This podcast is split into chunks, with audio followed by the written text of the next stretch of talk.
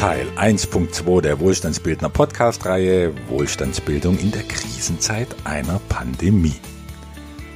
In der Einleitung dieser Reihe ging es ja um den transformativen Charakter von Erkenntnissen, die große Sprünge möglich machen, hoch auf eine neue Bewusstseinsebene, Frequenzebene und Energieebene. Und das völlig unmittelbar und mühelos. Ja, so ein Geschenk wünschen wir uns natürlich alle und tatsächlich steht uns das auch jederzeit zur Verfügung, diese Art von Erweiterung der eigenen Möglichkeiten, diese Art von viel mehr Klarheit und Bewusstsein. Denn das alles umgibt uns ständig und steckt vielleicht im nächsten Zeitungs- oder Internetartikel, der mir ins Auge fällt, in einem Podcast, der mir per WhatsApp empfohlen wird, in der Bemerkung eines Menschen, der neben mir in der S-Bahn sitzt, oder in der Radiowerbung vor den Nachrichten oder manchmal auch nirgends, weil mir aus scheinbar heiterem Himmel eine Idee kommt, die alles verändert. Sie lauern also überall und ständig diese Gelegenheiten zu transformativem Fortschritt. Und trotzdem gehen wir meistens an ihnen vorbei. Und warum ist es so? Warum scheinen wir diesen mühsamen Weg von Change, von Lernen aus Versuch und Irrtum zu bevorzugen, wenn es doch so einfach sein kann? Es gibt nämlich eine Bedingung, ja, wobei Bedingung jetzt schon wieder so anstrengend klingt. Und das ist es nicht. Nein, sagen wir lieber, es gibt eine Voraussetzung, um das Geschenk solcher Geistesblitze überreicht zu bekommen. Man muss reif und bereit sein dafür. Denn nur dann bin ich überhaupt in der Lage, ein Geschenk als solches zu erkennen und anzuerkennen und für mein Leben als wichtig zu erachten, als wertvoll und nützlich. Aber was ist es jetzt, was mich reif und bereit macht, was mir die Augen öffnet und Aufgeschlossenheit gibt für einen Gedanken, für eine Idee, die alles transformieren kann und mein Leben ohne jeden Aufwand komplett neu ausrichtet. Schauen wir uns einmal zuerst an, wie es aussieht, wenn jemand nicht bereit ist. Und da gibt es jetzt einen tollen Film.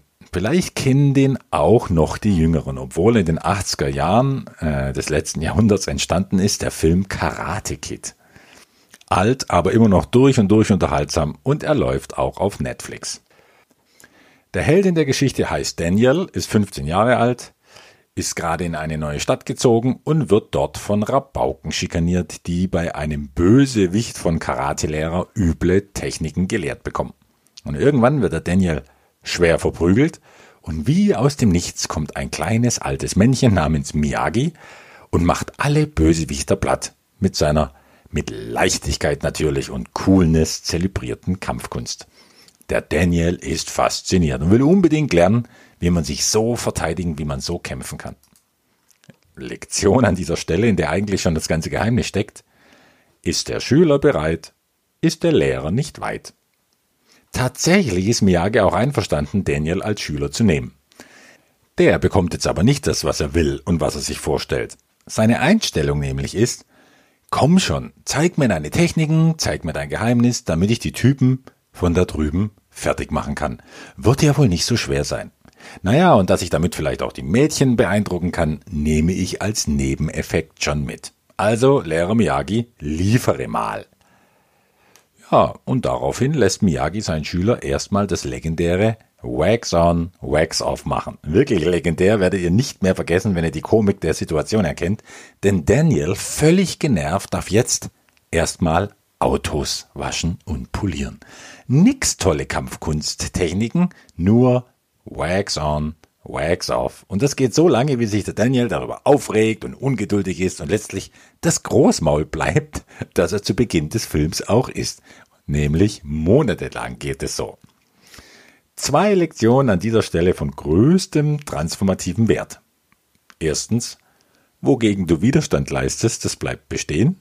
Und du bekommst nicht immer das, was du willst, aber immer, was du bist.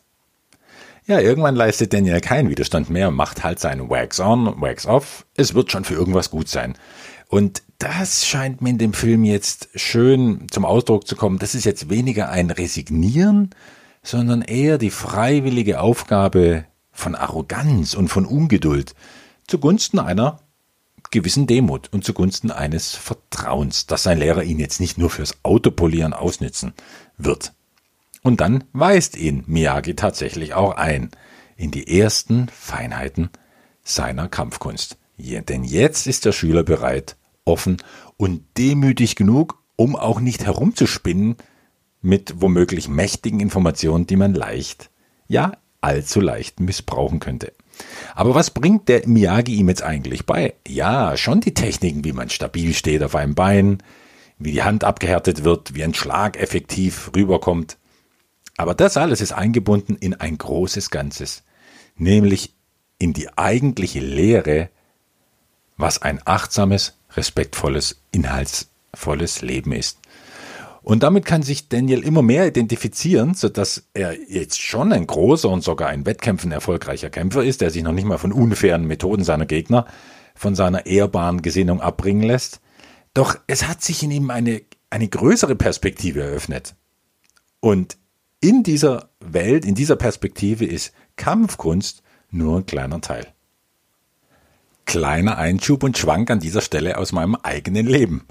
Da war ich noch Musiker na, etwa 23, 24 Jahre alt, ein recht begabter Gitarrist, der schnell lernt und flinke Finger hat. Und das wusste ich auch. Deshalb saß ich viele Jahre von meinem Lehrer mit dieser Haltung von Mach mal aus mir einen großen Virtuosen, der die Bühnen der Welt erobert. Lass mein Licht die ganze Welt erhellen, in das hineinzuschauen ja heute schon so weh tut, weil es so strahlt. Ja, rückblickend weiß ich und habe ich erkannt, dass ich damals ein ganz schön eingebildeter, wirklich arroganter Bengel war. Und was hat mich mein Meister mehrere Jahre machen lassen? Wir nannten das damals, damals Fabrikarbeit und das war letztlich furchtbar zähes Training, wie man seine Finger ordentlich bewegt. Mit toller Musik hatte das aber wenig zu tun in meinen Augen. Und entsprechend ungeduldig wurde ich auch. Bis ich dann eines Tages vor ihm sitze und sagte, ich habe darauf einfach keine Lust mehr, auf dieses technische Zeug. Ich will jetzt richtig Musik machen. Und was er mir dann sagte, das war nur ein kurzer Satz in einfachstem Deutsch, hat mich aber schwer getroffen. Und dann begann viele Jahre ein ganz anderer Unterricht und natürlich ging es noch um Musik, um Repertoire, Phrasierung, musikalischer Ausdruck und Technik, aber etwas viel Größeres und Übergeordnetes stand jetzt im Vordergrund. Er sagte zu mir damals, was, Andreas? Du willst ein guter Musiker werden? Dann werde erstmal ein besserer Mensch. Also zurück zu Daniel, ein, der ja auch ein guter Kämpfer werden wollte und dann einen Unterricht bekam, der einen besseren Menschen aus ihm machte. Also mir scheint, die wirklich guten Lehrer auf der Welt, die müssen sich da irgendwie im Geheimen absprechen, so was ihr Lehrplan angeht. Der Daniel übte jetzt also fleißig seine Bewegungen, Schritte und Tritte, Schnelligkeit und all das, doch der eigentliche Unterricht hatte etwas ganz anderes zum Inhalt. Lektion an dieser Stelle. Je mehr sich Daniel mit Kampfkunst beschäftigt, desto weniger geht es um Kampfkunst. Das kennen wir irgendwoher, oder? Im ersten Teil dieser Reihe sagte ich dazu, je mehr ich mich mit Vermögensaufbau beschäftigt habe, desto weniger ging es um Vermögensaufbau und dass Renditen irgendwann zur Nebensache werden könnten und dass Wohlstandsbildung womöglich mehr ist als nur mehr Geld. Ich versuche nun mal zusammenzufassen, worauf es meiner Meinung nach ankommt, was es braucht, um offen und bereit zu sein für Erkenntnisse mit dieser transformativen Kraft und Qualität. Erstens. Es für absolut möglich halten, dass Bewusstseinssprünge ohne jeden Aufwand an Zeit und Kraft möglich sind. Wer aber davon überzeugt bleiben will, dass Fliegen unmöglich und, und Unsinn ist, der soll halt weiter zu Fuß gehen. Zweitens. Erwartungsvoll, erwartungslos durch die Welt gehen. Wer mit einer ja, mit dieser gewissen Gier nach Erkenntnis und geradezu verbissen ist auf der Suche nach Lösungen und eine Menge Kraft und Konzentration darauf verwendet, weiterzukommen, der erschwert sich sehr den Zugang zur Transformation. Denn diese Art einer Erwartungshaltung strahlt eine starke Frequenz von Mangel aus, von etwas nicht haben, aber es unbedingt haben wollen. Und das Universum wird dann auch mit einem perfekten Umfeld antworten, das diesen Mangel, dieses Haben wollen auch erlebbar macht. Dienlicher ist es, mit einer Erwartungshaltung von Ha, überall so viel Fülle um mich herum, an Ideen, an Möglichkeiten, an tollen Menschen, an Geld und an Projekten. Ich bin gespannt, wann und wie mir ein goldenes Ei in den Korb fällt. Diese erwartungsvolle Haltung macht innerlich weit, die schafft Raum für Neues und strahlt die Frequenz von Fülle aus und entsprechend wird sich ein Umfeld um mich herum sortieren, das mich Fülle erleben lässt und auch eine Fülle von transformativen Erkenntnissen. Drittens. Interessiere dich wirklich für das, was du sein oder haben willst und bleib fokussiert. Wenn Daniel dahergekommen wäre mit dem Wunsch, zeige mir den einen vernichtenden Schlag, der meine Gegner erledigt, dann wäre er doch nicht wirklich an wahrer Kampfkunst interessiert gewesen, sondern wollte eigentlich nur eine Methode, mit der er sein altes Leben bequem hätte weiterleben können. Und wenn ihm einer halt blöd kommt, dann wird er umgenietet. Das ist Materie erschafft Materie. Das ist die Donald Trump Methode, die vielleicht raffiniert ist, aber geistlos. Denn hier ist ja kein wirkliches Interesse, ein höheres Bewusstsein für etwas zu bekommen und auch nicht die Bereitschaft, sich längere Zeit mit einem Thema zu beschäftigen, also zu fokussieren. Nein, das ist nur der Schlag auf das Lämmchen im Auto, das mir anzeigt, dass Öl fehlt. Ein Schlag und ich werde nicht weiter beim Fahren gestört. Also die Änderungen eines Zustandes in dem Fall anzuhalten und Öl nachzufüllen, das ist nicht erwünscht. Und das ist eine Technik, durchs Leben zu gehen, die kurzfristig sehr gut funktioniert, aber eben auch nur kurzfristig. Und das ist auch der Grund, warum ich niemandem Geld geben würde, der Geldprobleme hat. Denn das kittet das Symptom, löst aber nicht sein Problem. Wer dagegen an einer Zustandsänderung, auch in Sachen Geld, in seinem Leben interessiert ist, der wird sehr schnell in eine Richtung gehen, die gar keine Geldprobleme mehr aufruft, mehr zulässt. Oder nochmal anders ausgedrückt, wer ganz laut schreit, gib mir das Rezept, das mich von meinem Problem erlöst, ist der offen für einen transformierenden Prozess? Nein, er macht sich nur weiter abhängig von Rezepten und von den Leuten, die Rezepte ausstellen können. Und ansonsten ändert sich nichts in seinem Leben. Ganz anders unterwegs ist aber der, der sagt, ich will kein Wasser von dir. Erklär mir, wie ich einen Brunnen baue. Das ist echtes Interesse für die Sache. Das ist Fokus und ein wahres Bedürfnis für ein neues, für ein höheres Lebensniveau. Und wer damit unterwegs ist, der wird ein unwiderstehlicher Magnet für Geschenke, die einen wirklich sofort auch auf dieses Niveau bringen.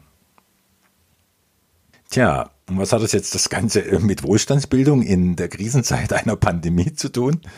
Ja, mit Wohlstandsbildung in meinem Sinne eine ganze Menge. Aber ich will ja ganz offen zugeben, eigentlich wollte ich ja über das erste Kapitel sprechen, Auszeit des Innenschau und nur der Süd vom Nordpol. Und über das zweite Kapitel, jetzt muss ich selbst da wirklich lachen. Das Gegenteil von Sklaventum ist Fülle. Aber ich sitze jetzt hier an einem Sonntag, herrlicher blauer Himmel, und wollte eine äh, Einleitung schreiben zum ersten Kapitel. Und dann hat es mich völlig in eine andere, für mich selbst sehr inspirierende und jetzt auch ein bisschen verwirrende Richtung getrieben. Und das ist jetzt so viel Stoff geworden, dass der Podcast arg lang werden würde, wenn ich jetzt noch die beiden Kapitel hier ankleben würde. Und so ist es halt. Wer erwartungsvoll, erwartungslos durch die Welt geht, bekommt nicht immer das, was er plant, er bekommt immer das, was er ist. Und mich hat jetzt nochmal das Thema Transformation irgendwie gepackt. Und ich hoffe, den einen oder anderen euch vielleicht sogar inspiriert.